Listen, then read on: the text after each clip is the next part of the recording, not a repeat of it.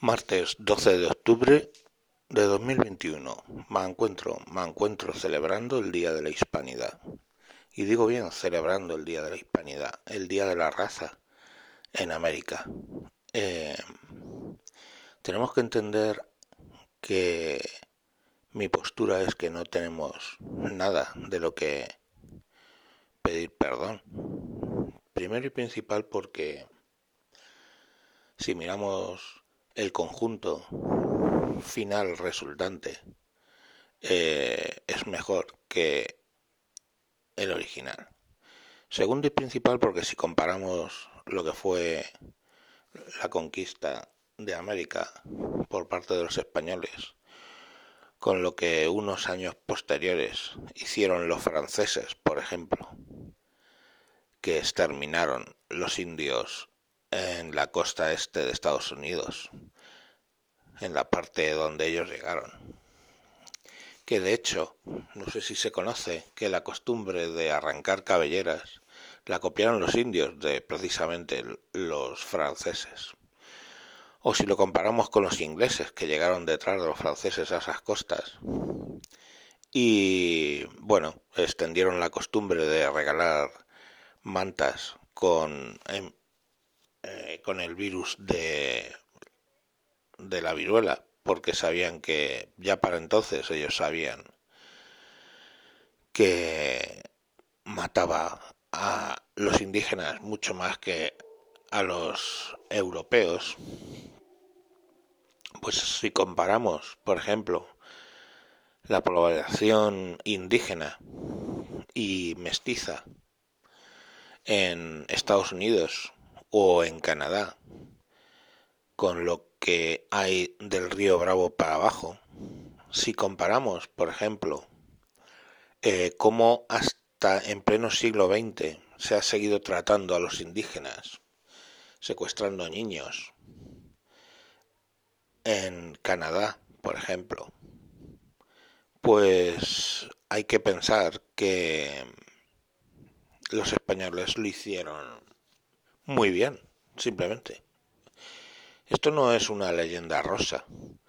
Por supuesto que en el siglo XVI los usos bélicos y los usos sociales eran distintos a los de ahora.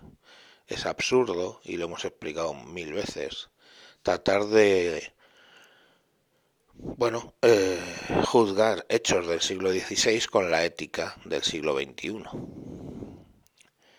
Pero la realidad es a lo que voy. Quiero decir, comparen los resultados en uno y otro lado. Hay una ola, básicamente, de revisionismo adicional al que ya había, de lo que fue la presencia española, eh, tumbando estatuas, eh, atacando instituciones, etcétera. Una ola que no es nada nueva. En España tenemos lo que se llama la leyenda negra y en la leyenda negra pues que fue un invento en principio de la Casa Orange en Holanda y luego abrazada por los británicos y franceses que eran los enemigos de España en esa época. bueno, pues eso, esa leyenda negra se ve reforzada ahora, hasta con el propio Papa, un sujeto que yo creo que es probablemente de lo peor y más dañino que ha tenido la Iglesia en los últimos siglos, eh, pidiendo disculpas eh, hablamos de un papa que habla español, un papa que es argentino y un papa que es obviamente católico. Y si es católico y habla español, es gracias a que España conquistó, sí, podemos decir conquistó esa zona. Nadie habla mal de la conquista de Europa por parte de los romanos, Nadie habla mal de la conquista del Mediterráneo por los griegos. Y si no creéis que ahí hubo atrocidades, pues las hubo. Y pero si os fijáis, el modelo de los romanos era exactamente igual que el que fue los españoles, ¿no? Salvo por el tema de que fomentaban más la esclavitud, cosa que con las eh, leyes que puso Isabel I de Castilla eh, no se hizo con la población indígena. Y bueno, pues ahí lo tenemos, que decir, os podéis creer o no este planteamiento que os hago, pero está ahí. Y lo que tenemos que ir pensando es tratar de olvidarnos de que el proyecto europeo va a salir adelante.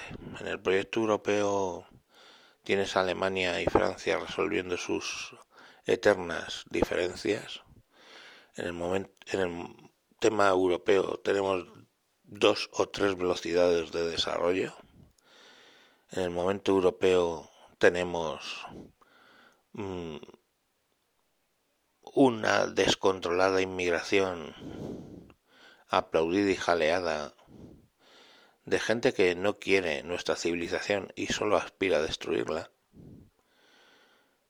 Y bueno, pues ahí lo tenéis. Ayer en Colonia, ayer o antes de ayer, en Colonia permitirán el aviso de muacines de, desde las mezquitas con megafonía, con lo cual Colonia pues va a sonar los viernes un poco a qué sé yo, a Bagdad o cualquier otra ciudad grande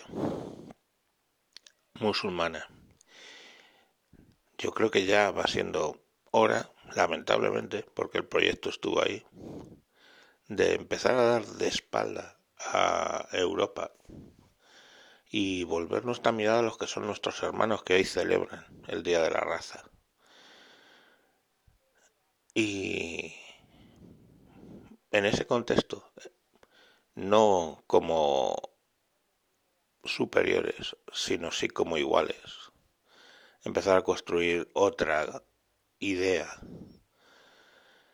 que a lo mejor sería tratar de unir la península ibérica, digo España y Portugal, en un mercado común junto a los países de América Latina tratar de exportar los valores que tenemos aquí en contra de la corrupción. Y no hagan bromas con esto. O sea, lo de la corrupción aquí es de chiste comparado con lo que pueda ser de lo que yo pueda conocer, ¿no? Venezuela, Ecuador, México. Y empezar a trabajar juntos por tener de nuevo a esa raza, a esa lengua a esos valores, otra vez unidos, tenemos mucho que aprender, ¿eh? tenemos mucho, mucho, mucho que aprender. En realidad reaprender de lo olvidado por parte de, de los países del otro lado del mar, donde se han preservado una serie de valores que aquí eh, hemos olvidado y probablemente tenemos que retomar. En fin, lo dicho un saludo y un abrazo a los cientos de millones de hispanos que hay por el mundo, sin olvidarnos, ¿por qué no?, también de los hispanos que tienen herencia hispana en el Pacífico.